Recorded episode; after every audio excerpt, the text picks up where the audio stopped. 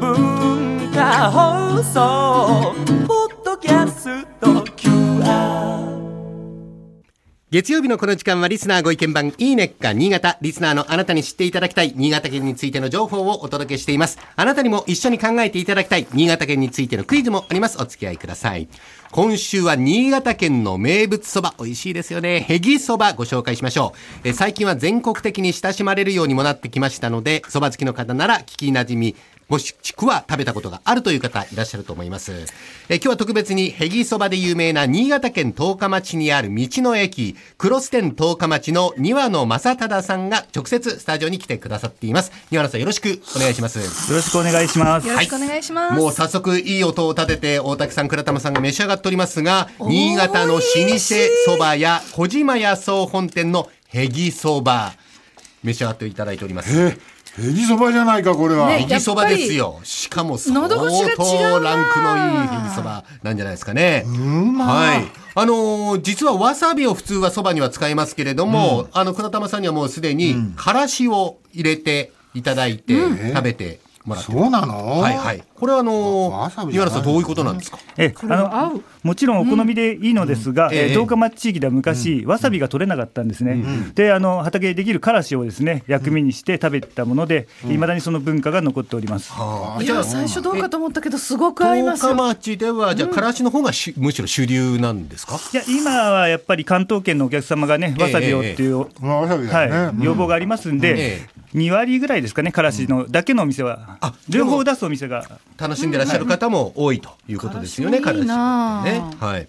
で、へぎそばの魅力について伺っていきたいと思うんですけども、そもそも庭野さん、へぎそばというのはどういうおそばなんでしょうか？はい、えへぎそばは新潟県の小千谷市十日町地域が発祥と言われておりまして、今見ていただいているあのへぎと呼ばれる四角いですね木の枠に乗せて食べることからこの名前がつきました、器の名前をへぎというんです。ね。だ。ったんだ。このへぎに冷やしたそばを一口大に美しく丸めてから盛り付けるのが特徴となっておりまして食べやすいですよね。丸める作業を手振りとか手繰りっていうんですね、ほうほうほうほう。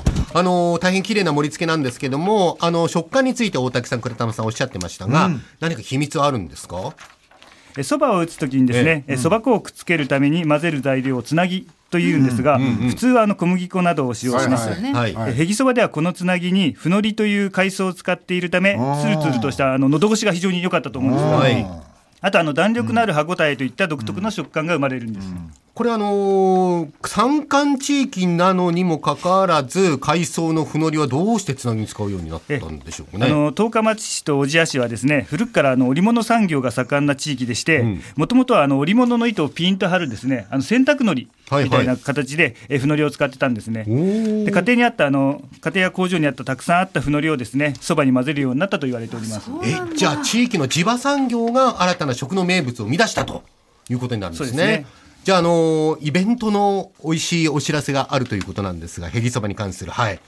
教えていただけますか、えー、十日町市にある越後つまり交流館キナーレにてえー10月21日土曜日から22日の日曜日の2日間、えー地元十日町と小千谷市長野や北海道からもそば店が集まる地そば祭りが開催されます。えー各各店のこだわりの味の食べ比べや地元農産品特産品の販売など幅広く楽しめるイベントです、えー会場の隣には道の駅クロス店十日町もあるので、えーお土産探しにぜひご利用くださいはい。ちなみに今日試食していただいた小島屋総本店さんのものも含むおじや十日町地域のへぎそばの乾麺が、表参道の新潟館ネスパスでもお買い求めいただけるということですので、ぜひ足を運んでみてください。ニワナス今日はどうもありがとうございました。ありがとうございました。どうも美味しかったですよとっても美味しいです。はいまだ食べてます。はい。それではまだ食べてるよね新潟に関するクイズを出しますよ。はい古くから着物や織物の産地として知られている小千谷十日町地域。そこで作られる麻織物、越後上布は、古くは奈良時代に都への上納品として用いられていいたとも言われておりまして、